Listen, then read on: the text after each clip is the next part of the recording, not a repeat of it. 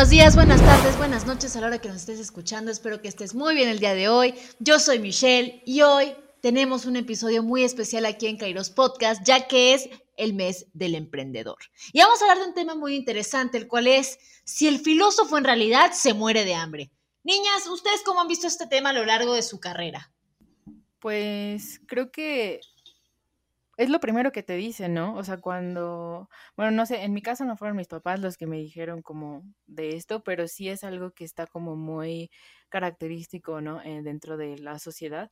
Entonces, y la verdad es que es un mito, ¿no? Yo, yo lo asociaba y siempre contestaba que era un mito como del siglo pasado y la gente se enojaba porque les decía eso, pero creo que sí es algo que, que sigue muy presente a pesar de que la realidad nos dice que ya no está, ¿no? No sé cómo veas su prenda. Ah, pues Fíjate que sí. Este, perdón, voy a tener que improvisar porque se trabó mi compu justo cuando estaba hablando Aranza, entonces solo voy a decir que estoy de acuerdo. Perdón, no escuché. Una disculpa. Bueno, em, con lo que decía Michelle acerca de que pues el filósofo se muere de hambre, creo que sí es algo que nos ha pasado, bueno, me ha pasado también, porque cuando conoces a gente, bueno, a mí cuando conocías a personas o cuando saludaba a personas, y me preguntaban qué quería estudiar, em, era algo que quería evitar a toda costa mencionar porque la gente siempre tiene una reacción medio rara respecto a la filosofía y como que siempre te cuestionan. O sea, no es que lo hagan de mala onda o a veces sí, pero en general es una pregunta muy genuina de ¿y qué vas a hacer después, no? Porque hay gente que toma la carrera de filosofía después de que tomó su carrera de medicina o que hizo su ingeniería o que ya está realizado por completo. Entonces, creo que hay muchos estigmas respecto a cuándo hay que estudiar filosofía y qué puedes sacar de provecho acerca de la filosofía. Yo creo que se debe también a esta parte de que existe muchísima desinformación respecto al campo de la filosofía. Gente que incluso ni siquiera sabe lo que es filosofía y está bien porque al fin y al cabo no es algo de lo que se habla hoy en día, aunque las escuelas de repente te lo dan muy mal yo me acuerdo que también yo entré en otra carrera anteriormente porque siempre quise filosofía, pero tenía la idea, ¿qué tal si me muero de hambre? ¿Qué tal si me muero de hambre? Dije, ¿sabes qué? Me ahorro problemas, me meto en otra carrera y tal vez hago un, posgrado, un diplomado en filosofía.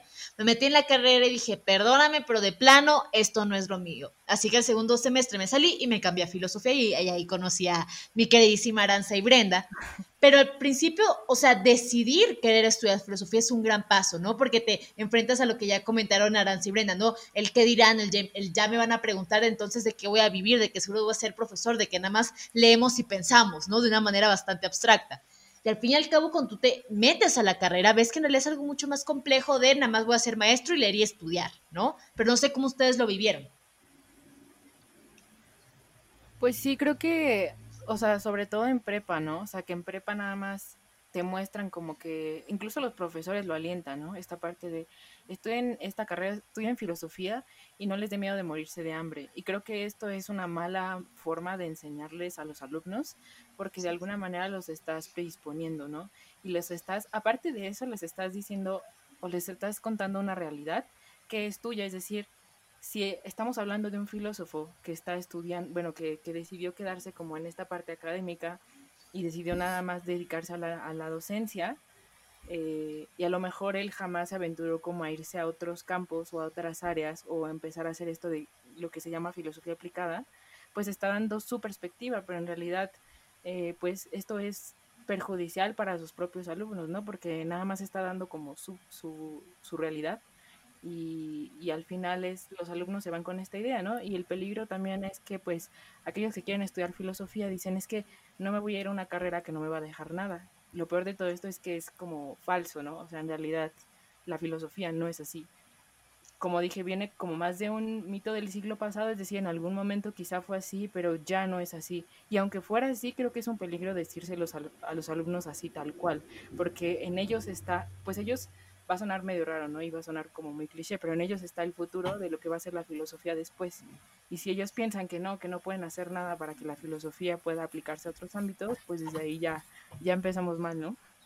Pues sí, eh, estoy de acuerdo con lo que dijo Aranza, o sea, de que empiece como este estigma de, de que estudiar filosofía puede ser a veces como complicado, o nada más que los profesores que también estudiaron esto te presentan como áreas muy limitadas, que también tienen que ver con su propia experiencia, y realmente se genera como un miedo, ¿no? Que, creo que permea en, en, en nuestra generación y en muchas generaciones, que solo te puedes dedicar a la docencia, pero justo estaba leyendo a Hannah Arendt y ella como que critica un poco esta parte del filósofo, de, dice, bueno, es que al final el filósofo tiene que salirse de esta zona de confort, porque realmente ahorita solo vive en un plano ideal, en un plano académico. ¿Y qué pasa? O sea, cuando empieza Platón con todo ese tema de la república y luego Aristóteles y luego los filósofos que vienen después con toda esta corriente occidental, pues ahora sí que empiezan como a separarse un poco del ámbito social y empiezan a encerrarse como en su burbuja. Entonces lo que dice Arendt em, de forma muy sutil es como, bueno, el filósofo podrá estar encerrado en su burbuja de academia, pero realmente sí tiene que involucrar dentro de la sociedad.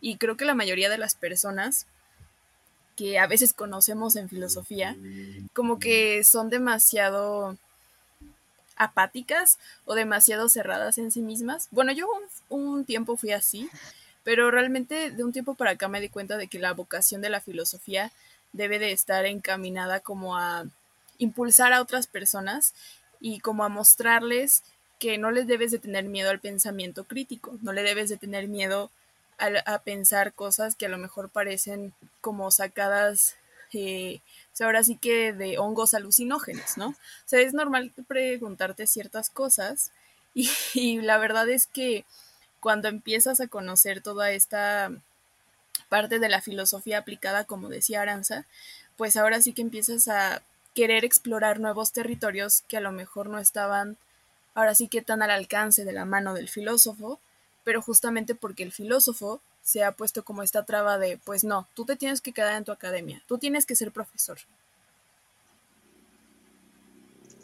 Y justamente es esta idea, incluso en nuestra carrera, me acuerdo cuando, cuando entramos, Aranza y yo, que somos del mismo semestre, eh, que ni siquiera te dicen qué clase de trabajos hay. No hablan de investigador o hablan de maestro, pero incluso dentro de la misma academia, o por ejemplo, en la, en la escuela en la que estudiamos nosotras, te hablan muy poco de este campo que tiene el filósofo dentro de la sociedad, ¿no? Y obviamente creo que es lo más eh, eh, eh, característico del filósofo, que es esta parte del pensamiento crítico, el pensamiento reflexivo, ¿no? La parte del análisis, ¿no? La parte de cómo estructurar preguntas, cómo cómo también entablar un diálogo con las demás personas, que al fin y al cabo, siendo filósofos o no, lo vamos a necesitar a lo largo de nuestras vidas. Pero la gente muchas veces se pregunta, y más allá de esto, ¿para qué me sirve, no?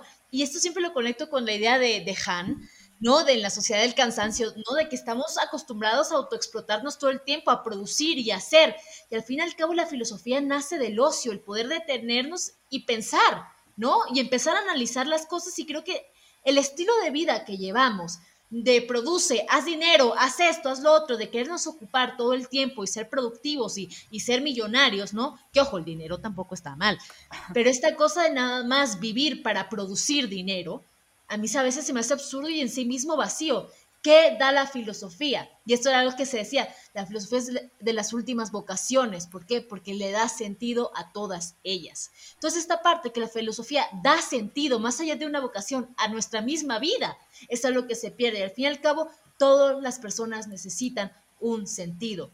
Y creo que todos hemos estado aquí en un momento de apatía total.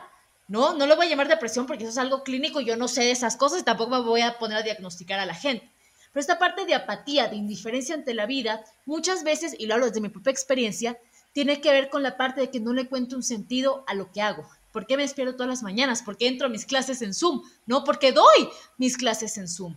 No es esta parte que empiezas a preguntarte el porqué de las cosas y también qué estás haciendo con tu tiempo, que al fin y al cabo, la filosofía, ¿qué es lo que hace? Es lo que te digo, la filosofía hace que te caiga el 20. Que te caiga el 20 sabiendo de que te vas a morir mañana, de que el tiempo es algo que corre constantemente, ¿no? De que tu vida tiene significado o no tiene significado, que incluso la vida es un absurdo y que ni siquiera tiene sentido de vivirla, pero es el ser humano quien le da su sentido. Estas son las preguntas fundamentales que a veces olvidamos, que nos hacemos todos los seres humanos, ¿no? Y al fin y al cabo tendemos a vivir en, lo, en lo banal, en lo, en lo etéreo, en lo, en lo instantáneo, ¿no? De ver, ver, ver puros videos en TikTok, ¿no? Nada más meterme en Facebook, en Twitter. Pero al fin y al cabo, ¿qué estás haciendo? ¿Cómo estás profundizando en tu vida? Y eso es al fin y al cabo lo que te da la filosofía. Y eso es algo que puedes aplicar en cualquier rama del conocimiento, que es algo que digo, la filosofía es de carácter interdisciplinar. Puedes meterte en filosofía de, en, en, política, ¿no? En mercadotecnia, en filosofía de la ciencia, filosofía de la tecnología. Y esto ya parezco disco rayado porque siempre doy el mismo discurso porque es verdad.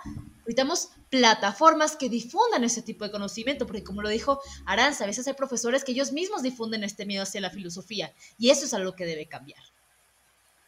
Creo que aquí dices, bueno, me gustó mucho porque resaltaste como muchísimos puntos importantes, pero creo que yo, yo diría como dos cosas, que es una, creo que esta parte de, de, lo que de lo que comentabas, ¿no? De que, por ejemplo, ese fue el caso de Michelle y, mío, ¿no? En, en, el sentido de que no nos dijeron como las posibles salidas laborales. Y eso también influenció muchísimo en que, y yo creo que también eso hizo al final que, pues, tanto Mitch como yo, como que nos distanciáramos un poco de la academia, ¿no? Pero yo pienso que más allá de ser un problema único de nuestra escuela, creo que es algo que pasa en todas, ¿no? Porque lo hemos visto, ¿no? Y también no creo que sea un problema únicamente de filosofía, ¿no? Sino que también se extiende a toda la parte de las humanidades, ¿no? Es decir, muchas veces te alientan como a pues a investigar mucho, a leer y también a tener como esta parte crítica de la realidad y creo que son herramientas que realmente te ayudan muchísimo como a salir al mundo laboral porque no todas las personas lo tienen, ¿no? Digo también en el sentido de pues eh, como esta parte de, del mercado laboral, pues, o sea, cuando buscas posicionarte dentro de una empresa, pero también te ayudan muchísimo en tu desarrollo personal. Sin embargo, yo diría que no son suficientes, ¿no? O sea, es decir, creo que deberían de motivar más a los filósofos y en este sentido, como a las carreras de humanidades, a decir, o sea, sí, tú sabes leer muy bien, tú sabes comprender los textos, tú tienes criterio, pero te falta desarrollar otras herramientas más importantes, como por ejemplo saber cómo manejar toda esta parte de las redes sociales. Y creo que ahí es cuando el filósofo actual, o sea, del siglo XXI y también un poco del siglo pasado, se ha visto como en problemas, ¿no? Cuando todo vemos que está migrando como a lo digital y mucho más ahorita en pandemia, ¿no? Que tuvimos que esforzarnos por pues los negocios, ¿no? Pongamos un ejemplo, ¿no? Los negocios que eran como muy, muy locales, muy familiares, empezaron a tener que sobrevivir para, o sea, haciendo como esta migración a lo digital. Y los filósofos ahí la verdad es que les falta muchísimo, muchísimo, muchísimo. Y creo que esta, esta este como repele que, que, que muestran ellos hacia las redes sociales es manejo, bueno, más bien es como miedo de no saber manejarlas y de no saber hacerlo. Pues la realidad es que nadie sabe usar, o sea, nadie nace sabiendo usar tecnología, o sea, lo aprendes. Y el hecho de que no se animen como a hacerlo también ha caído en que la filosofía, si de por sí ya era elitista y eh, parecía como muy abstracta para que la gente se acercara, ahora peor, ¿no? O sea, ahora la gente la percibe muchísimo más lejana y lejos de, beneficiar como a, a, los propios filósofos que buscan difundirla y sacarla a la calle, que es tanto pues una de las cosas que, buscan o que constantemente se dice en la, filosofía, pues hacen todo lo contrario, ¿no? Iba a comentar que no sé si a ustedes les pasa, que también está muy reflejado en nuestra sociedad, un poco, también el hecho de, del ser exitoso, de triunfar, de, vaya, o sea, de conseguir todo lo que quieres, ¿no? O sea, de esta, este concepto de éxito. Y pues muchas personas luego dicen, bueno, ¿y qué es éxito? El éxito se va a definir en muchas formas. Y la verdad es que sí, no porque estudies filosofía significa que fracasaste por no tener, eh, vaya, por no aspirar a difundir contenido en redes sociales. No significa que no seas exitoso por, solo porque te dedicas a dar clases en filosofía. Creo que sí se puede, pero luego muchas veces la cuestión del éxito que nos impone la sociedad también es como un peso sobre nosotros y sobre los estudiantes de filosofía en general, porque venimos cargados con esta idea de que tenemos que tener, y no digo que esté mal, o sea, tampoco es como que a las personas en general les guste vivir em, como vagabundos, no sé, tendría que consultarlo con los vagabundos y por qué viven en esa situación. Pero realmente las personas que normalmente son coherentes no les gusta esa situación, pero tampoco podemos ir eh, proclamando por la vida que, que vamos a ser exitosos y que todos vamos a ser millonarios, porque creo que es algo muy difícil de lograr. Y si todos son ricos, realmente nadie es rico. Y vuelve como esa pregunta filosófica esencial de se necesitan jerarquías, todos podemos vivir en comunidad, todos podemos aspirar a lo mismo en, en cantidades iguales, pero bueno, ya me estoy desviando mucho, pero creo que también la cuestión de éxito es algo que también marca como a nuestra generación actual, porque ahora sí que venimos con esta carga de, ay, tenemos que triunfar en la vida, tenemos que ser eh, personas que no fracasan, que no se frustran, que no se equivocan. Y eso también es muy fuerte, es un discurso muy fuerte de no equivocarte, de ser perfecto siempre. Sí, no, yo, de hecho, quiero retomar ahorita una idea que dijo Aranza de que al fin y al cabo el filósofo, ya retomando, debemos, tenía la, la, palabra en la punta de mi lengua, tenemos que complementar nuestros conocimientos. La gente no te va a contratar nada más porque te sepas a Kant de memoria o a Hegel. Si es mentira, qué padre que sabes de filosofía, pero ¿qué más tienes que ofrecer? Y esta parte me acuerdo que cuando comenzamos la pandemia, o sea, yo no sabía ni la mitad de lo que sé ahora, ¿no? De programas como, no sé, Illustrator, Photoshop, edición de audio, edición de video, ¿no? Cómo subir videos a YouTube, cómo subir videos a Spotify, cómo editar, o sea, un montón de cosas que al fin y al cabo es, ¿qué puedo dar yo ¿Cuál es el plus que yo tengo? ¿No? Porque al fin y al cabo hay mil personas que te pueden entender un Kant, bueno, no tampoco mil personas, pero muchas personas que te pueden saber de filosofía, ¿no? Que te pueden leer libros, que, te, que pueden tener un pensamiento crítico. Y eso es fundamental, para mí eso debería ser la base de cualquier, eh, pues sí, persona que pide un trabajo en tal caso, y simplemente ser humano, ni siquiera persona que pide un trabajo, también un adolescente, un, hasta niños, a veces tienen más criterio que muchos de nosotros, ¿no? La cosa esta parte de que no debemos nada más quedarnos con lo que nos dan en la universidad, ya seas de filosofía, ya seas de, de no sé, de, de, de, de, ah, de derecho, ¿no? Ya seas de medicina, siempre tienes que complementar tus conocimientos porque la vida y la sociedad va cambiando. Tenemos que estar, como se dice, eh, eh, al, al día, ¿no? Tenemos que acoplarnos a las realidades, ¿no? ¿Cuántas cadenas no quebraron por el hecho que no se supieron adaptar al COVID? ¿no? Y esta parte de adaptabilidad es súper necesaria para el filósofo. El filósofo es aquel que se puede adaptar.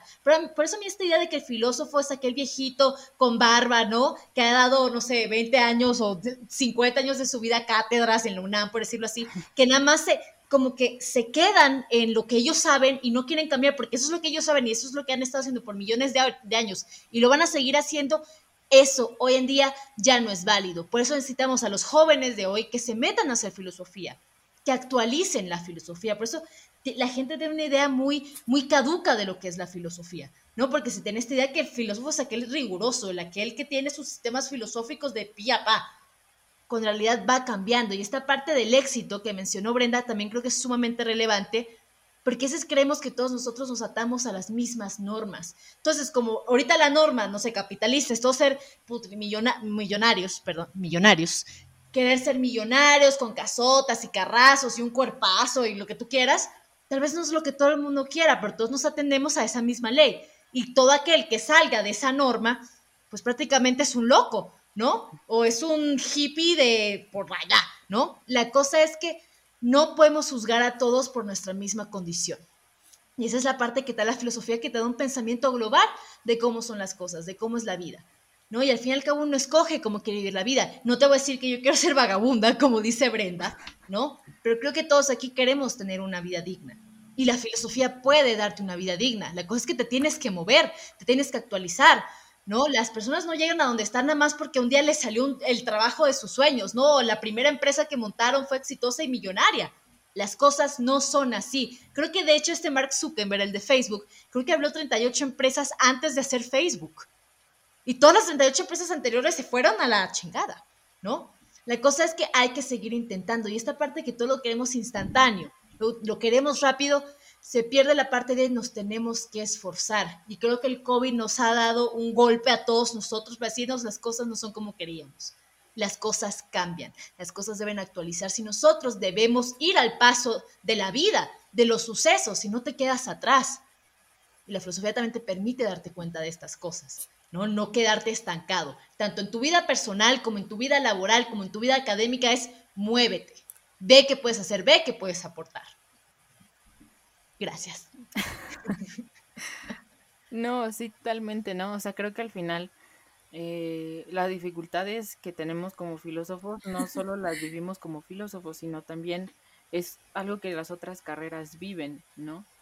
Eh, pero volvemos a esto, ¿no? Al final, como pues la carrera en sí está llena de prejuicios, eh, creemos que en realidad todos los que estudian filosofía se mueren de hambre, ¿no? Y que a lo mejor el 5% de esas personas que estudian filosofía eh, solo consiguen un buen trabajo y eso a medias, ¿no? Pero en realidad eh, creo que no, no es totalmente cierto, ¿no? Incluso yo me diría, em, yo, o sea, me atrevería a decir que es un poco más, más fácil hoy en día eh, dedicarte a algo relacionado con la filosofía, ¿no? ¿Por qué? Porque yo veo muchísima apertura en redes sociales, o sea, creo que las redes sociales es como otra dimensión, aparte del mundo pues en el que vivimos, ¿no? Entonces creo que la... Y aparte tenemos la ventaja de que es infinito, ¿no? Es decir, eh, y todos los días surgen redes... Es el nuevo motor inmóvil de Aristóteles. sí.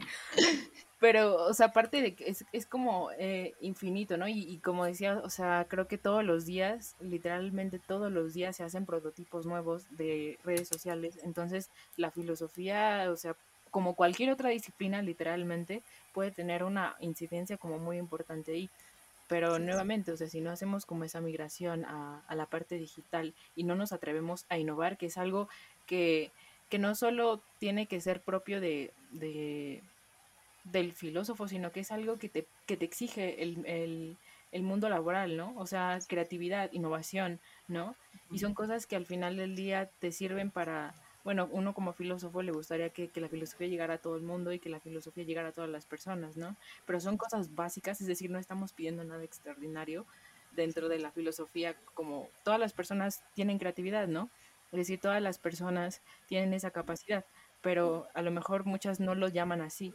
Por ejemplo, me acuerdo mucho del libro de Ken Robinson en donde habla de la creatividad, que dice que en realidad carreras como muy rígidas que nosotros diríamos, por ejemplo, de un alguien que estudia economía o alguien que estudia relaciona, algo relacionado a números, no usan la creatividad. Y la realidad es que sí, o sea que todas las carreras usan esta parte de la creatividad, pero lo explotan en sus áreas y por eso es difícil ver que, que son creativos, pero en realidad esta, esta característica tiene que estar presente dentro de la filosofía y es lo que al final del día nos va a permitir buscar nuevas cosas o buscar nuevos lugares en donde la filosofía puede posicionarse.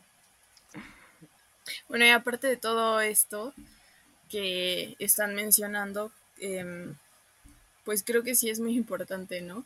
Eh, transmitir como un nuevo mensaje a todas estas generaciones que em, pues que piensan que la filosofía es aburrida o que es muy académica o que es muy de vivir en las nubes.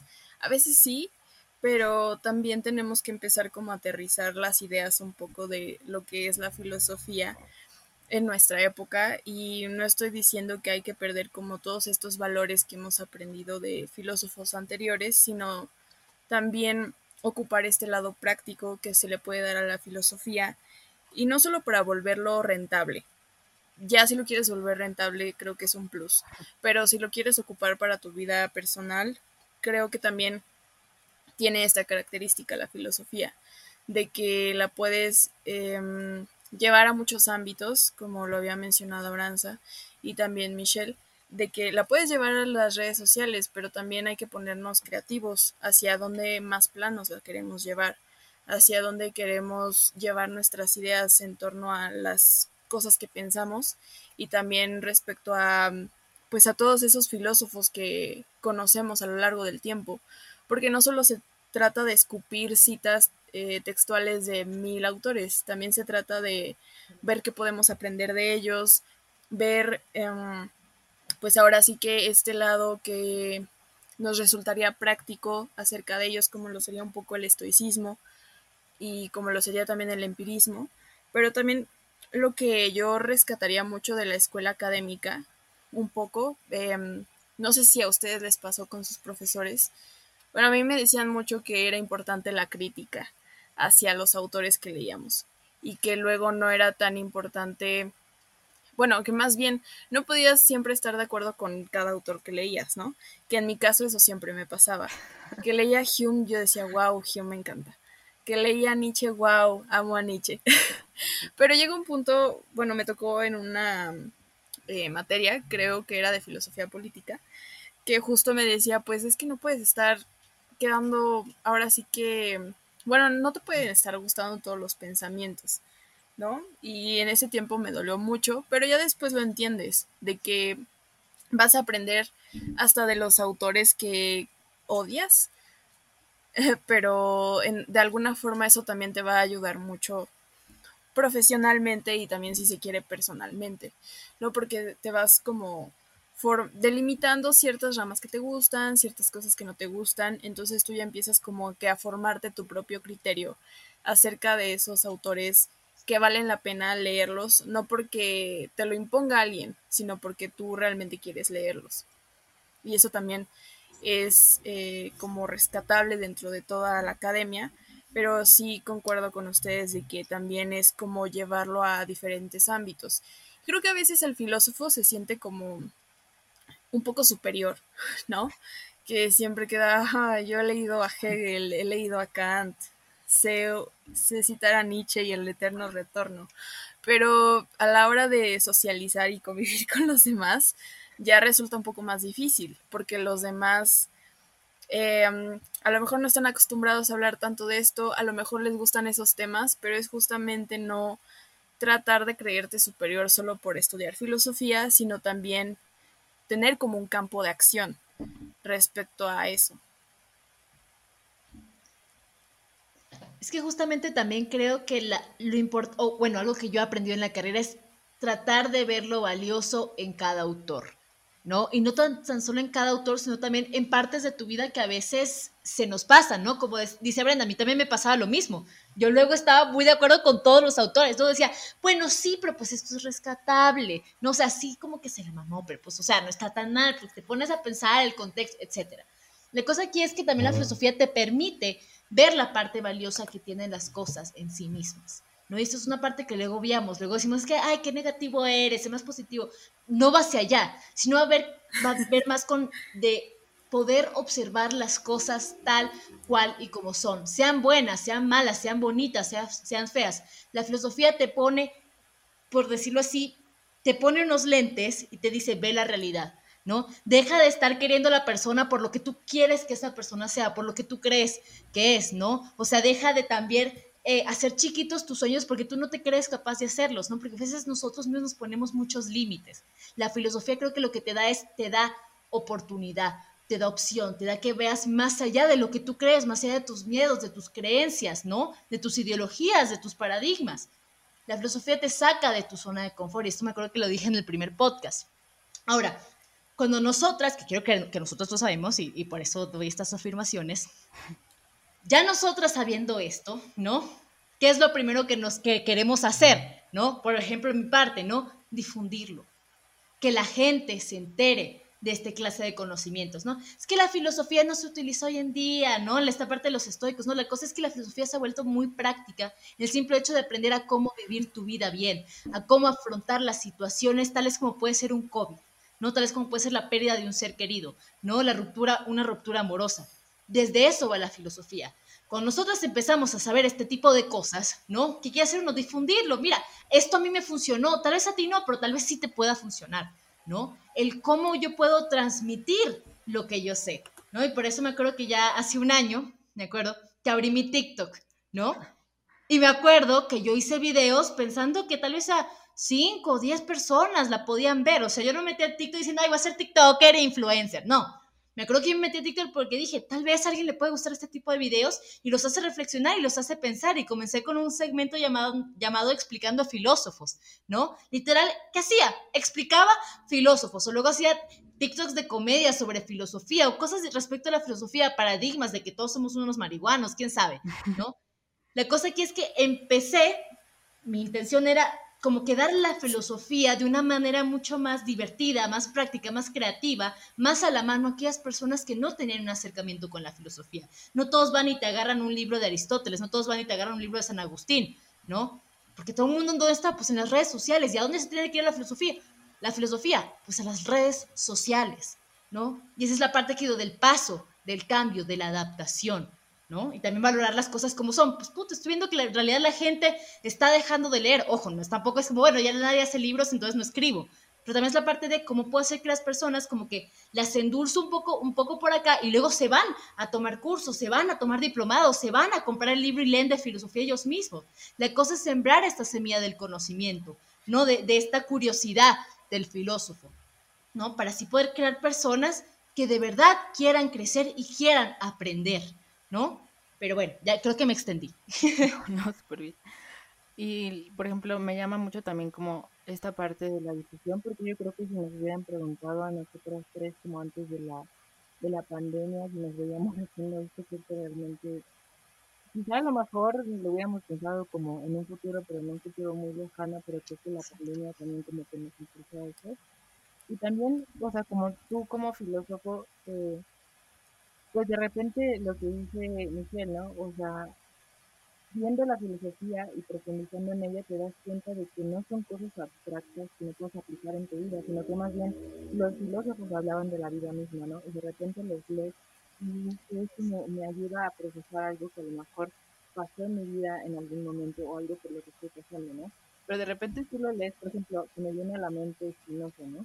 Spinoza con su libro de la ética demostrada según el orden geométrico, o sea, tú lo lees y es una cosa aburridísima, ¿no? O sea, me refiero a que está súper en axiomas, así. A uno que es filósofo a lo mejor ya tiene vistos extraños y le gusta leerlo así, ¿no?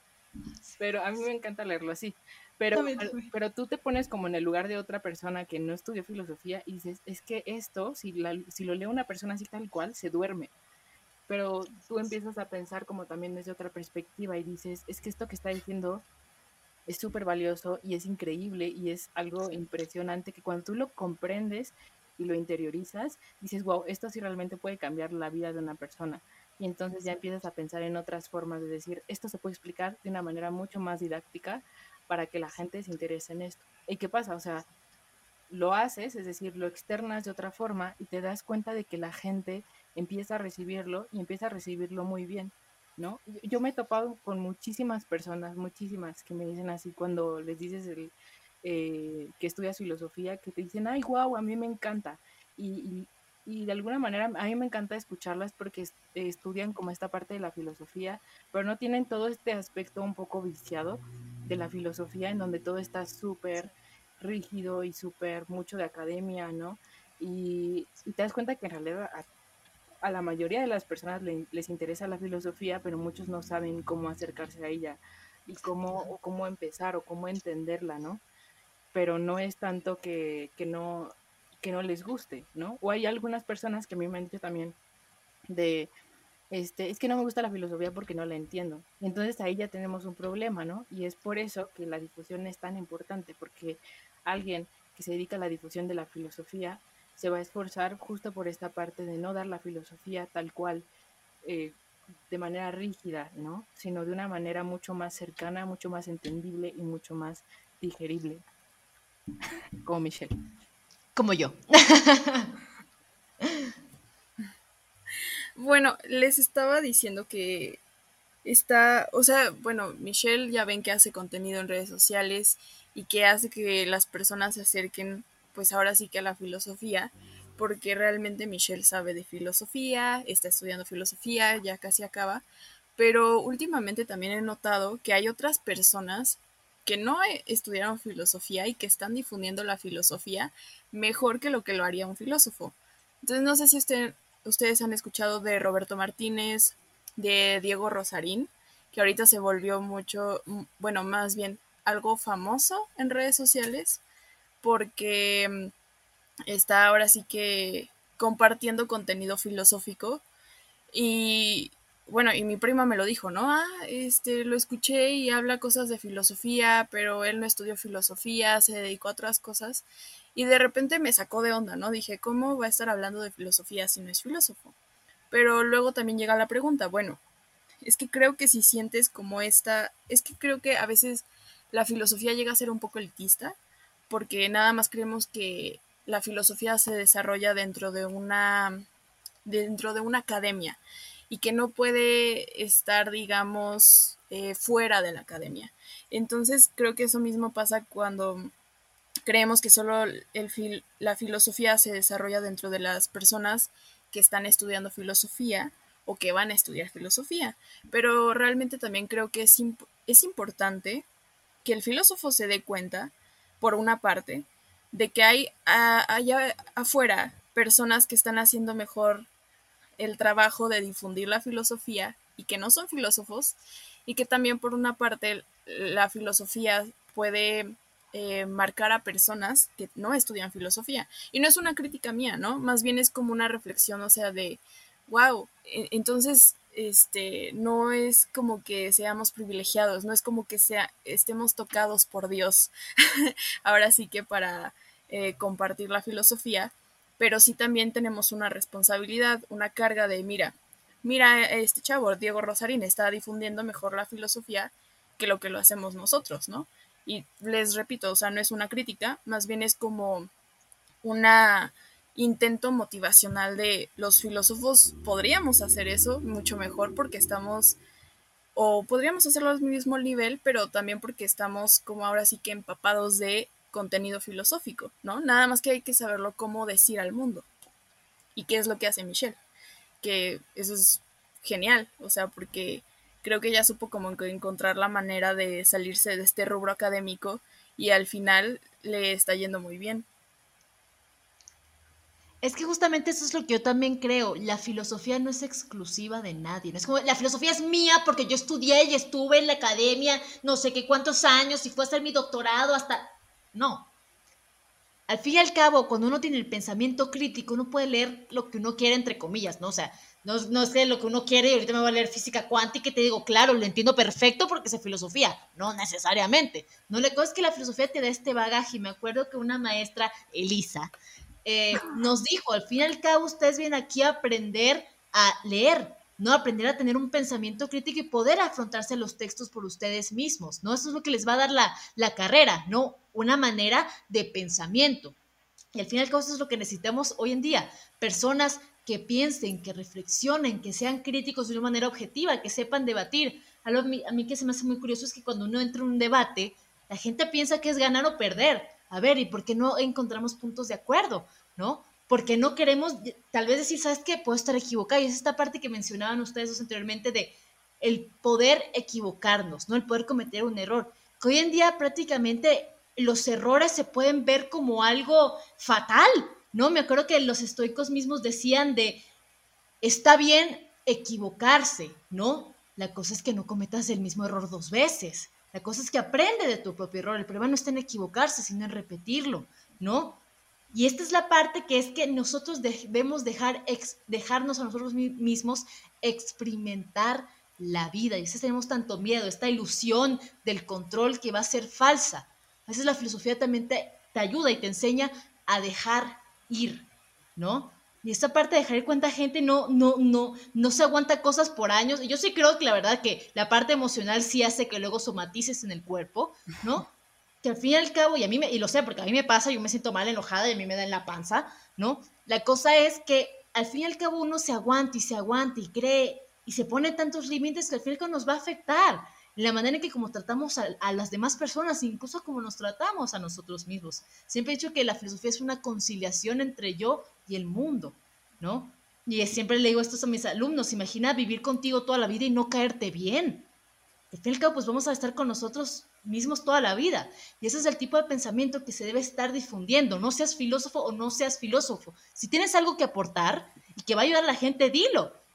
Pero dilo por el, del corazón, no, porque quiero likes, no porque la gente me dice que diga esto, ¿no? El, el, el, el choro mareador de Twitter, ¿no? De las frases súper choteadas. La cosa es, si tienes algo importante que decir, dilo. Para eso son las redes sociales, ¿no?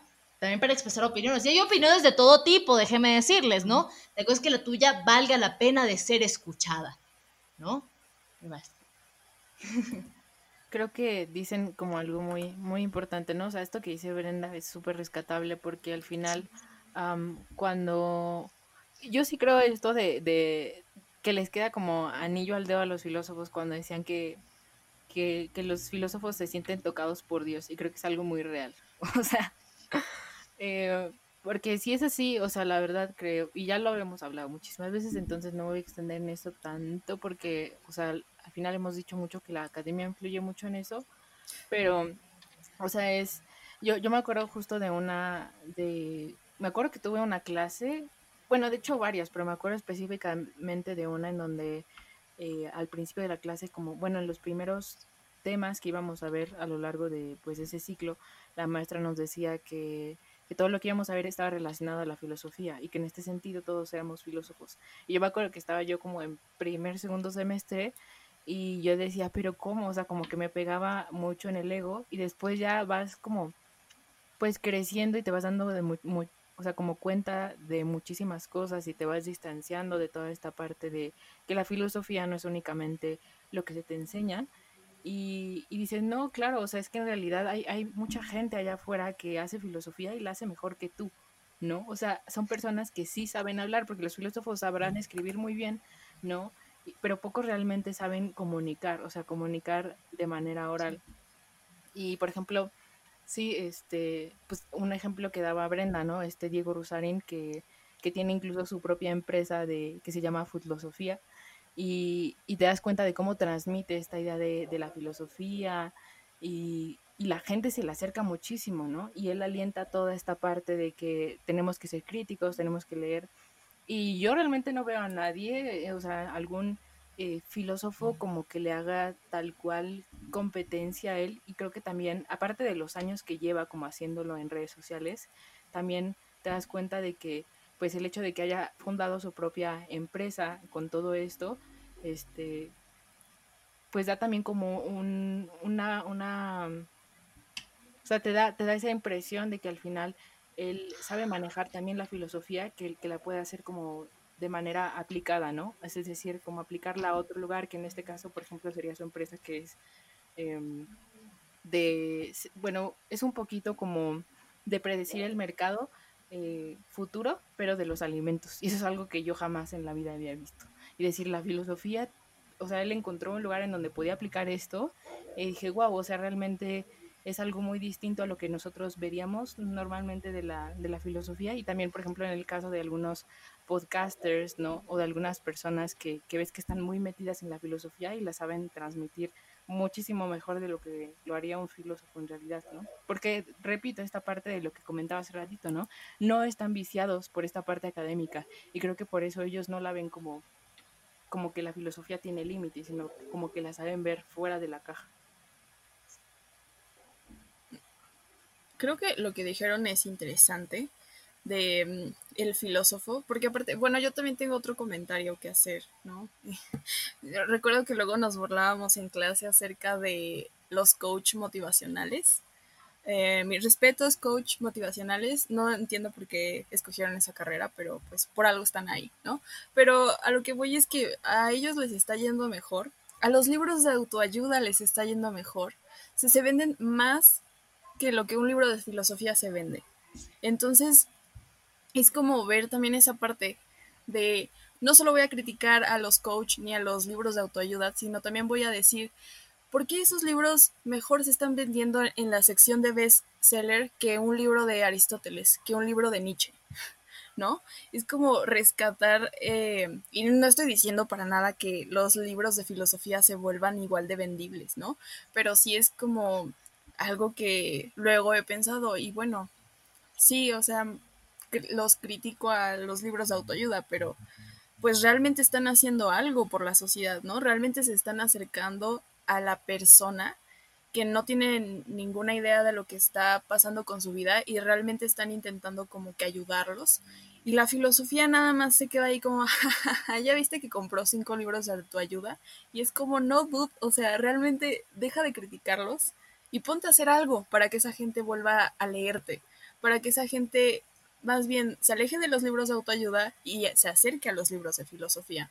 Entonces creo que ese también es como otro reto que tenemos los filósofos y las filósofas de este tiempo, según mi perspectiva, de que hacer que las personas quieran leer filosofía por cuenta propia, porque luego buscan respuestas en lugares que a lo mejor están muy errados y que pueden luego hacer mucho daño. Entonces, la filosofía no te va a dar todas las respuestas y como siempre lo hemos dicho en la carrera, no, pues o sea, llegas llegas con unas cinco preguntas y terminas con mil preguntas de las que llegaste.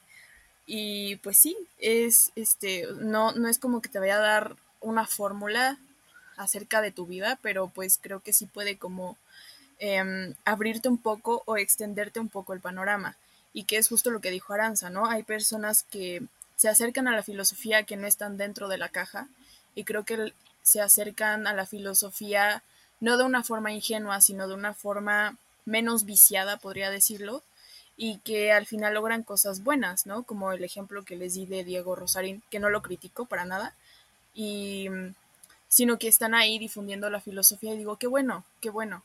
Y nada más es, es para nos, impulsarnos a nosotros, ¿no? Los filósofos y las filósofas del mundo de que no solo hay que criticar y no solo hay que burlarnos y creernos que estamos como en el Olimpo, ¿no? De los dioses ahí, este, platicando y sintiéndonos grandes, sino que también tenemos que ahora sí que bajar el pensamiento al aspecto un poco más terreno y pues ahora sí que hacer que la gente se interese realmente por la filosofía y por lo que nosotras hacemos. Es que justamente es algo que, con lo que estoy sumamente de acuerdo, ¿no? De que prácticamente en la Academia Filosófica la gente que publica libros pues es para los filósofos, ¿no? Es algo que yo les digo mucho, es esta parte de ¿quién te va a comprar el libro si nadie sabe quién eres? ¿No? Puede estar padrísimo, puedes tener la verdad, decir aquí este es el inicio del universo y este es el amor y esta es la verdad y la libertad y lo que tú quieras, ¿no? Pero si nadie te conoce, tienes como un diamante en bruto que nadie, que nadie sabe que lo tienes. ¿No? Entonces esta cosa de que la filosofía debe salir de la academia porque debe entablar un diálogo con el mundo, ¿no? Y eso es lo que hacen los, los libros de, auto, de, autoayuda, autoayuda, esto es lo que hace este Diego Rusani, ¿no? Que ya lo googleé, ya sé quién es, ¿no? Eh, pero tenía que verle la cara. Pero bueno, eh, esto es lo interesante, ¿no? La parte de entablar un diálogo. Entonces, esta parte de que la filosofía no se crea que está por encima del mundo, sino que está para el mundo, está para nosotros, ¿no? No es como que algo que nosotros debemos alcanzar y llegar. Claro, al final como todas las cosas, uno tiene que leer, estudiar, que ejercer el pensamiento, ¿no? Pero con todo y todo, la filosofía es algo que está para nosotros, ¿no? Eso es algo lo que siempre regreso. ¿No? Si nada más se, se cree que la filosofía es una élite, es para unos pocos, nadie se va a acercar a ella. Y lo que dijo Aranza es muy cierto, ¿no? No me gusta la filosofía porque no la entiendo. Es este tipo, este típico de cuando uno estaba en primaria, en secundaria, es que no me gustan las matemáticas porque no las entiendo, ¿no? O no le veo su uso práctico. Si nada más te, te, te recito a Kant de memoria, ¿no? Y tú no estás acostumbrado a hacer el ejercicio del pensar, de sacarle lo, lo valioso, como digo yo, a las cosas, pues ahí se va a quedar. No, de para, es para un examen. Y eso es justamente lo que debemos hacer tanto filósofos como no filósofos, ¿no? Porque incluso lo están haciendo hoy en día. Es esta parte de poder nosotros darle como estas opciones a la gente. También por esto abrimos este canal, ¿no? La idea de querer difundir filosofía, la, que, la idea de querer entrar un diálogo con ustedes y saber qué es lo que necesitan, qué es lo que deben escuchar. A mí me preguntan mucho, las mismas preguntas de siempre. ¿En qué puede trabajar un filósofo? ¿Qué es filosofía? ¿No? ¿Cómo comenzaste en la filosofía? ¿Qué voy a ver? ¿Está difícil? ¿Está fácil la carrera? ¿No? ¿Cuál es el mercado laboral? ¿Cuánto dinero ganan? ¿No? Prefiero que es algo que la gente le interesa. Tal vez no a todos, pero sé que a muchos sí. Pero no tienen esta capacidad de poder acercarse a ella porque nunca les han enseñado cómo. ¿No? La cosa es demos herramientas a las personas. No nada más nos quedemos en nuestro círculo. ¿No? Pero al fin y al cabo se vuelve muy aburrido el círculo de la cadena filosófica, ¿no? Pero bueno, esa es otra historia. Sé qué opinas. Súper. Y aparte, bueno, yo creo que, em, bueno, a mí me gustaría como que habláramos ahora como de, pues, la experiencia que tiene o ha tenido cada una, ¿no? O sea, porque creo que al final las tres hacemos cosas distintas y enfocadas a filosofía, pero también vemos como muchísimas otras oportunidades a futuro que queremos como realizar o así. Entonces creo que en este sentido estaría súper bien que habláramos desde ese lugar, o sea, como desde esa experiencia, porque pues al final se trata de que la gente que, que a lo mejor está escuchando esto también se anime a ir en contra de esos prejuicios o esas creencias erróneas que dicen que la filosofía no sirve para nada, o que la filosofía en realidad, bueno, que alguien que estudia filosofía se muere de hambre o de humanidades o de cualquier lugar. Entonces creo que sería muy interesante escuchar como esa parte y que la gente pues se pudiera identificar con ello y a lo mejor empezar a ver como más opciones, más allá de pues lo típico, ¿no? Que es la investigación y que es la docencia. Pero no sé, este, si Brenda quiere empezar. Eh, no, pues es que sí hemos abordado muchos temas y este, ahora sí que juntarlos en un solo tema acerca de cómo es la experiencia personal, pues a ver, ¿qué podría decir? Bueno, mi experiencia no ha sido tan mala, en parte porque, no sé, a lo mejor todavía no salgo de mi burbuja un poco, ¿no? Ya cuando me enfrenta al mundo laboral, laboral en serio acerca de buscar ahora sí que un trabajo que esté enfocado en mi carrera, eh, voy a empezar a sentir las pedradas o las flores, depende de qué tanto le busque y depende de qué tanta mm, eh, pues curiosidad tenga por encontrar un trabajo o por eh, adaptarme a la sociedad, todo depende de eso, ¿no? Pero em, por el momento ahorita no, no estoy como padeciendo la filosofía, porque les digo, no estoy em, trabajando en un lugar que necesite, bueno, no, a veces sí necesito de la filosofía, estoy como auxiliar administrativa, pero de, por ejemplo, me pusieron a hacer un código de ética, ¿no?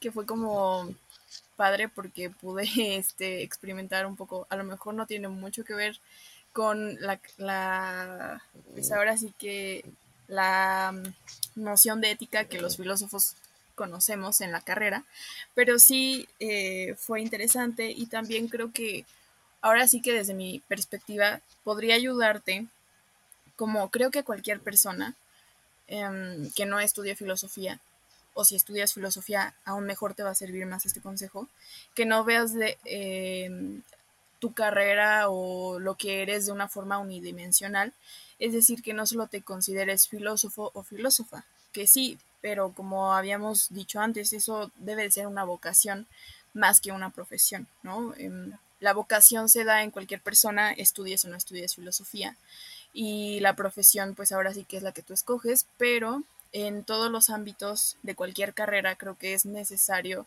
ahora sí como que empezar a vernos de una forma tridimensional que nos pueden gustar las matemáticas, que nos puede gustar esto, empezar como a complementar ciertas áreas que a lo mejor sabemos que en nuestras carreras no se puede ver, pero empezar como a, no sé, tomar clases de finanzas o de finanzas personales, ¿no? O saber administrar eh, mi aguinaldo o cosas así que suenan demasiado sencillas y que puedes decir, ay, pero eso no le corresponde a un filósofo, al filósofo le corresponde estar pensando en el ser, ¿no? Pero no, o sea, también hay que complementar como esa parte como les decía antes, aterrizarlo ya a un plano más terrenal de, mm, pues si estamos viviendo en una sociedad, tenemos que adaptarnos a esa sociedad, entonces tenemos que tener como más recursos, tenemos que saber de más cosas. Y por ejemplo, a mí en el área administrativa, aunque no es como mi vocación, pues sí me ha ayudado mucho como a saber ciertas cosas de, mm, pues administrar mi dinero o saber cuándo me tocan vacaciones o saber que tengo derecho a seguro social y a muchos servicios que a lo mejor luego suenan muy de adulto, pero realmente que los vamos a necesitar. Entonces, en ese aspecto, mi experiencia es que yo sí quiero mucho la filosofía, creo que es ahora sí que una de las eh, grandes decisiones que he tomado en mi vida y que no me arrepiento de haberla como estudiado o ponerla en primer plano, pero sí siento que no hay que verla solo un, en un plano unidimensional, sino que también hay que complementarla con más cosas que no solo te pueden favorecer en el área profesional, sino también en un área pues más personal, ¿no? Pues sí, muy de acuerdo contigo, Brenda. Ya aquí hablando un poco de mi experiencia, eh, me acuerdo que yo desde, desde los 16 años me acuerdo que he trabajado, me acuerdo que trabajé en panaderías, me acuerdo que trabajé en joyerías, me acuerdo que trabajé en fiestas infantiles, ¿no? Desde chiquita siempre me gustó trabajar. Pero mi primer trabajo formal me acuerdo que fue en una consultoría de desarrollo organizacional. Y ahí estuve un rato y al principio me gustaba, luego como que no le vi mucho sentido, pero me acuerdo que ahí estaba. ¿no? Llegó el COVID, que me despiden, pero en ese proceso yo estaba, yo estaba en este trabajo, ¿no? Y empecé a hacer videos de TikTok que como les comenté, dije, ah, tal vez pegan, tal vez no, y resulta que sí pegó. Resulta que pegan los videos, dije, no, pues está súper padre, pues deja veo qué hago, ¿no? Dije, bueno, estamos en Zoom, ¿no? Estamos a larga distancia, puedo dar clases en línea, ¿no? Me creo que ya había dado anteriormente suplencias de filosofía, ¿no? De ética con este masón, no sé si te acuerdas, eh, Ari. Eh, di suplencias, me acuerdo con él. Y posteriormente ya dije, bueno, déjame lo hago por mi cuenta y ya me puse a, dar clases de, de, filosofía. Me acuerdo que me, me, despidieron un viernes y el lunes ya estaba comenzando un curso de, de filosofía, ¿no? Pero dije, bueno, estamos en pandemia, en pandemia, sigo estudiando, no está tan mal y que hice el, ese curso de filosofía política y luego hice uno de Spinoza, ¿no? Luego hice uno de estoicismo, luego hice uno de filosofía en tiempos de COVID, uno de Platón, una introducción, etcétera. Y así fui creciendo, ¿no? Y dije, chale, como que esto de dar clases me está gustando, esto también de, de, de, hacer videos y contenidos filosóficos, también comenzamos esto de Kairos, creo que en octubre empezamos a grabar los videos y en noviembre los sacamos ya que tenemos ahí como un colchón de videos hechos, ¿no? Y en todo este proceso me acuerdo que todas empezamos a aprender a hacer cosas pues más allá, ¿no? Me, acuerdo que me metí en varios cursos de Coursera y saqué varios certificados, ¿no? Y estuvo bastante padre, ¿no? Y al fin y al cabo se tiene este, la idea de que el filósofo no puede emprender, ¿no? De que el filósofo nada más debe estar en un aula de clases o debe estar escribiendo o leyendo, ¿no?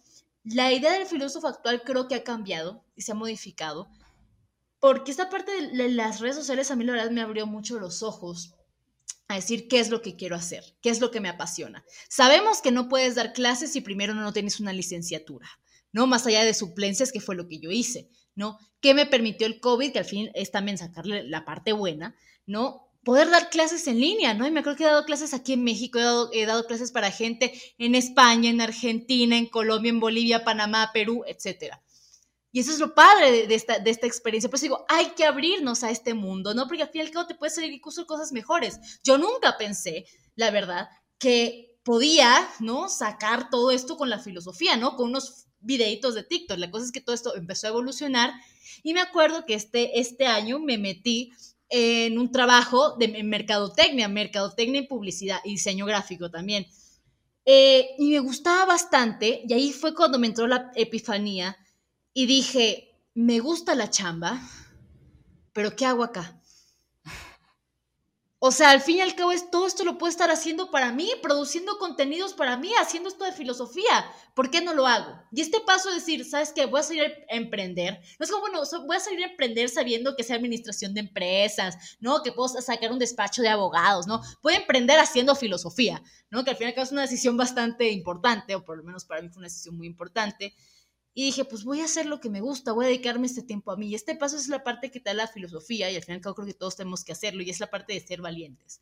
¿no? Y puedo decir, órale, me aviento. Puede que salga, puede que no. Pero en ese momento de mi vida es cuando yo puedo eh, tomar riesgos, ¿no? No cuando tenga 50 años tenga hipotecas y deudas. Ahorita sí lo puedo hacer. Si me da la oportunidad para hacerlo, lo voy a hacer y lo voy a intentar, ¿no? Y al fin y al cabo, la filosofía te pone en un encuentro tan duro contigo que dices, no tengo de otra más que hacer lo que yo ya sé que tengo que hacer. No es date cuenta, amiga, de que ya lo sabes, nada más te falta ejecutarlo, ¿no? Porque en filosofía creo que te vuelves bastante consciente. O la mayoría de nosotros creo que, que luego nos volvemos bastante conscientes de nuestro entorno, de quiénes somos, de quiénes queremos.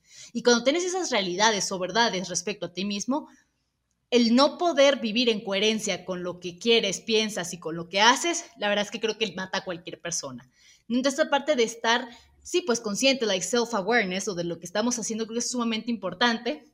Así que renuncié a mi trabajo eh, de, de, tiempo completo, ¿no? Eh, y dije, me voy a dedicar a mí y ahorita estoy dando clases y cursos de filosofía como comencé en julio del año pasado.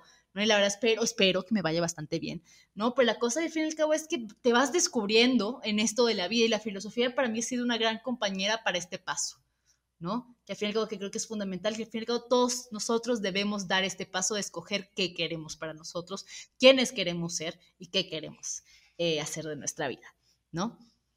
Fin de mi reflexión. Sí, me, me encanta todo lo que han dicho porque al final eh, pues son cosas muy distintas, pero al final es como una manera en la que cada uno ha vivido la filosofía, ¿no? Fuera de la escuela. Y en este sentido yo pienso, a mí igual, o sea, como todos yo creo, independientemente de la carrera, sales y en el mundo laboral dices, es que no sé hacer nada, ¿no? O sea, literalmente no sé hacer nada. Entonces ahí empiezas a explorar. Yo creo que también sientes como que se te va la vida, ¿no? O sea, por ejemplo, yo me acuerdo, ahorita no me pasa ya tanto, pero me acuerdo que cuando tenía, o sea, hace un año, y decía, es que yo ya, o sea, ya estoy muy grande y ya, o sea, no, no, nunca voy a aprender a hacer nada, ya se me fue la vida y en realidad, pues es, es absurdo, o sea, bueno, va saliendo apenas, ¿no? Y creo que lo importante ahí y una de las cosas que más he aprendido saliendo ya como al mundo laboral son dos cosas que es, una, tienes que ser como una máquina de aprender, ¿no? Tienes que estar dispuesto a aprender siempre, todo el tiempo, ¿no? A mí me pasó mucho también, por ejemplo, con el con el podcast, eh, se necesitaba también como que alguien espera como editar audio y así. Me acuerdo que es curioso porque también las cosas se van acomodando, ¿no? Me acuerdo que en ese tiempo un amigo me dijo, este, oye, ¿qué crees? Me gusta mucho cómo escribes y yo ah, ya llevo tiempo como en esta parte de la industria del podcasting, entonces me gustaría, eh, tengo un curso y me gustaría dártelo, ¿no? Entonces me acuerdo que yo lo tomé y me impresionó muchísimo porque él básicamente lo acababa de conocer, ¿no? Pero cómo conectamos a través de otras cosas, es decir, yo tenía experiencia escribiendo que para mí yo decía es que eso de escribir todo un mundo lo hace y no, no es cierto, ¿no? O sea, a mucha gente le cuesta demasiado. Y él decía, no es que lo que tú sabes a mí me es muy valioso, ¿no? Y, y lo que tú necesitas ahorita también yo te lo puedo dar. Entonces podemos hacer como ese networking, ¿no? Y va conectado con la segunda cosa que he aprendido, que es rodearte de, las personas adecuadas, ¿no? Y esto es, va mucho de la mano con lo que dice Mitch, ¿no? De vivir en coherencia, porque no solo es alinear tu trabajo a lo que te vas a dedicar con tu vocación o con lo que te anima o con tu pasión, sino también alinear toda tu vida respecto a eso y eso involucra también tus relaciones sociales, ¿no? Entonces yo también me di cuenta de que este pues una que sí tenía esta parte de aprender, aprender, aprender, pero también yo iba a aprender el doble si me rodeaba de personas que, que estuvieran en industrias completamente distintas. Y el resultado fue, me empecé a involucrar mucho en esta parte del marketing, mucho, mucho en esta parte de, de, pues sí, de la industria del podcasting y me pareció súper interesante porque son personas que, por ejemplo, tengo un amigo que, que estudió economía y que da como asesorías personales de finanzas y aparte tiene su podcast, que son, parecieran dos cosas distintas, pero lo ha juntado bien y tiene una muy buena audiencia. Y eso también él me platicó que lo, lo logró a partir de, de, juntarse con ese tipo de personas, ¿no? Pero creo que esta parte de aprender eh, en especial es como esencial, ¿no? O sea, de mantenerte siempre en constante aprendizaje y también como motivarte a ti mismo a ir a otros lugares, ¿no? Me acuerdo mucho, o sea, ya como en mi experiencia de filosofía en la red, que me uní hace poquito, que es un blog de autores, me acuerdo muchísimo que la primera semana que hablé con él, que es el coordinador, que se llama Miguel, él me decía como, oye, ¿qué crees que queremos sacar un podcast? Queremos sacar un canal de YouTube. Y yo apenas había aprendido a editar audio y le dije, yo te ayudo, así sabiendo muy poquito. ¿No? Y luego le dije, no, y sé también editar video. Y no era cierto, o sea, no sabía editar video así en lo absoluto, nada, nada sabía editar video. Y le dije, pero dime tú cuándo necesitas que salga el próximo video. Y me dijo, no, pues en una semana. Entonces yo en esa semana literalmente aprendí a editar video y salió bien. Después dije, ay, no, ¿qué hubiera pasado si no, si no lo hubiera hecho? Pero también fue como una forma de, de empujarme a mí misma, porque sabía que era la única manera en que yo me iba a forzar a aprender eso que necesitaba. Y yo dije, al final son cosas que me van a ir abriendo las puertas. Entonces, yo, yo resaltaría esas dos cosas, ¿no? Mantenerte siempre aprendiendo, pero no solo aprendiendo así, digamos, lo que, lo que, lo primero que se te cruce, ¿no? Sino lo que vaya alineado a tu objetivo, ¿no? Es decir, hasta la pregunta, ¿hacia dónde quiero llevar mi carrera? ¿Hacia dónde quiero ir? ¿Qué me gustaría hacer? ¿O qué me veo en, ni siquiera en cinco años, ¿qué me veo el próximo año haciendo? ¿Qué me veo haciendo en los próximos cinco meses, seis meses, ¿no? Y entonces poner toda tu atención y tu energía en decir, ok, voy a trazar un plan de qué es lo que tengo que aprender de aquí a seis meses para poder eh, estar en un lugar diferente, ¿no? Y, y buscar también una, una, carrera o un trabajo en donde tú puedas sentirte pleno y también sentirte pues con oportunidades de crecer, ¿no? Que es al final lo que importa, porque si te quedas en un lugar en donde haces siempre lo mismo y, y no tienes oportunidades de crecimiento, pues tampoco se trata de eso, ¿no? Te vas a aburrir al final y creo que lo importante de un trabajo es no solo eh, pues esta parte de tener un salario que te permita vivir no solo bien, sino que también te permita disfrutar de otras cosas, sino también el hecho de poderte sentir realizado ahí y que digas, bueno, o sea, me gusta ahorita y por qué no buscar oportunidades de crecimiento en ese lugar, pero tampoco limitarte y decir, a lo mejor puedo tener yo mis proyectos mis propios proyectos y ver hacia dónde me llevan, ¿no? Al final es experimentar y en el camino te vas dando cuenta de que hay muchísimas cosas que te gustan, aparte de lo que estás estudiando, ¿no? Luego me cuesta tomar como decisiones respecto a ciertas cosas, porque luego pienso que la vida me va a estar dando como las respuestas, ¿no? Pero, por ejemplo, me invitó mi amiga a participar en su revista mensual de la memoria errante y pues a lo mejor yo antes hubiera dicho que no, porque luego, no sé, como que no me gusta tener responsabilidades compartidas. Eso me cuesta un poco de trabajo. Y también cuando, y fue al mismo tiempo que ustedes me propusieron hacer lo del podcast, pero dije, no, ahorita es cuando, este, ya eh, vete sumando a proyectos compartidos y así. Entonces creo que también eso pues me ha ayudado bastante, sobre todo para adquirir como pues sí otras habilidades. Por ejemplo, cada, nosotras, cada una tiene como diferentes, em, pues ahora sí que ocupaciones dentro del podcast. Entonces, por ejemplo, Aranza sabe mucho de edición, Michelle sabe mucho de manejo de redes y pues yo más o menos le agarro la onda, ¿no? De que le sigo la corriente a ustedes, de que ustedes me enseñan cómo, cómo que editar audio, este, que luego me encargan que haga las imágenes del podcast, entonces como que ya le he ido agarrando la onda y pues eh, realmente me ha gustado como el ritmo de trabajo que hemos, pues sí, porque al final del día esto es como un trabajo, ¿no? Todavía no es remunerado, eh, esperemos que Gandhi o El Péndulo o cualquier editorial quiera este, patrocinarnos algún día. Estamos aquí más que dispuestas, o si no son librerías ni editoriales, no importa, también nos sumamos a otros proyectos. Pero tipo viajes en Cancún, tipo libros gratis puede también, ¿no? Pero eh, claro, claro, sí, sí, sí. Todo quien quiera contratarnos, patrocinarnos, estamos encantadas, estamos aquí listas para ustedes.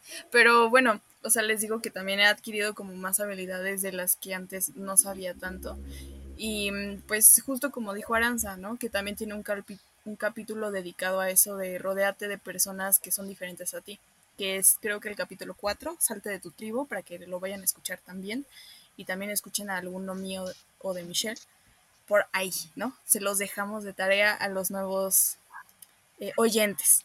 Pero pues sí, justo eso de que vas aprendiendo nuevas habilidades y que es justo lo que ya habíamos mencionado todas, ¿no? Que es, este, o sea, como aprender un poquito de esto, un poquito del otro. O sea, no es como dejar a medias lo que estás haciendo o lo que estás estudiando, sino que más bien complementarlo con otras áreas que a lo mejor consideras como inútiles dentro de tu área de... No. Pero pues eso, eso era lo que quería comentar.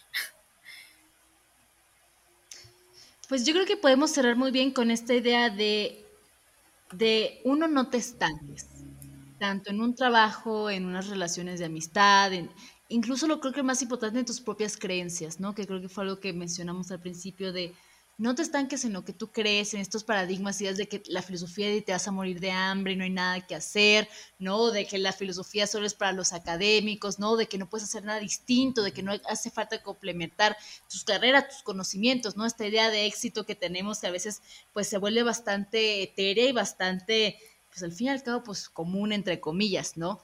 La idea aquí creo que es también esto de déjate experimentar, déjate equivocarte, experimenta la carrera de la filosofía, ves que no te gustó, haz otra, ¿no? La vida está llena de posibilidades, nada más hay que aprender a tomarlas, ¿no? Hay que aprender a dar el paso.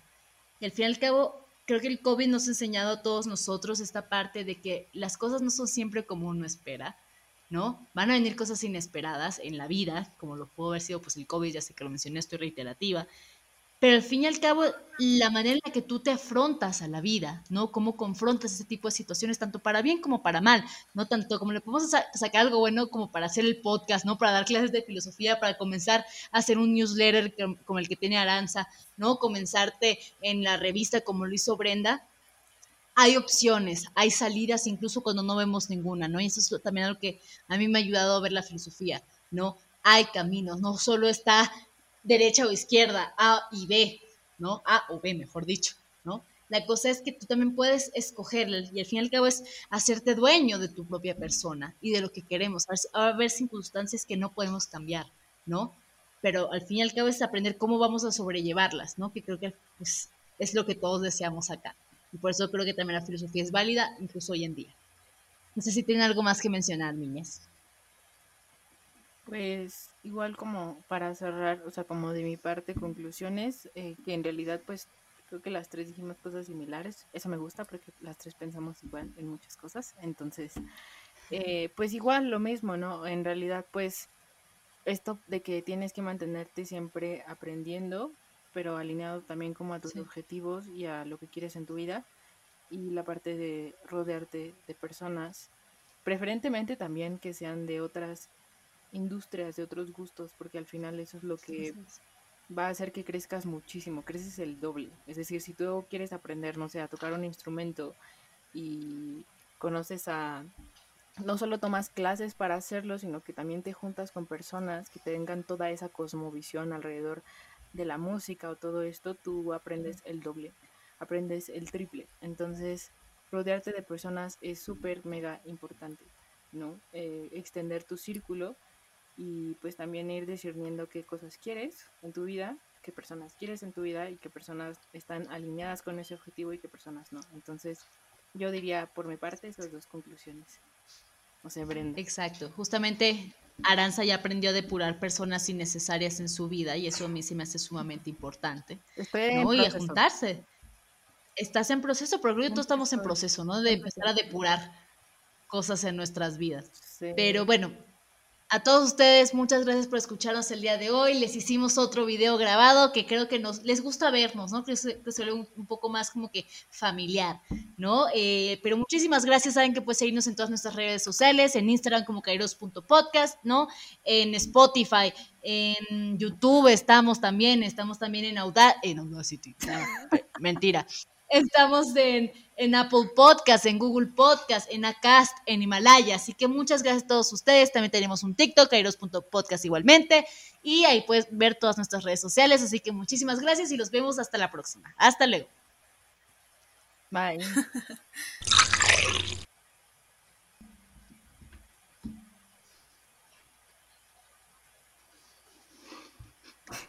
Bueno, no sé si Brenda va a decir algo. Cámara. No sé si nada más pone su cámara y se queda, se queda quieta. Mm, eh, ah, sí, sí. Este. No, pues nada más, este. Iba a decir algo, pero ya se me fue la idea. A ver, espera, Que ni te estaba escuchando, dice. Ajá, sí, ya déjenme dormir. No esa fuerza, la tenía, Sí, ¿No o sea, aquí? La tenía y se me fue. O sea, te puedes salir del podcast si no quieres. Si no quieres, salte. Ya. No, no, no. ah, ya, ya sé. Ya sé que era, que era, que era. Era justo de eso, de que mm, al principio cuando estaban pro... sí, sí, ya sáquenme. Ya sé que tienen muchas ganas. Que el público decida.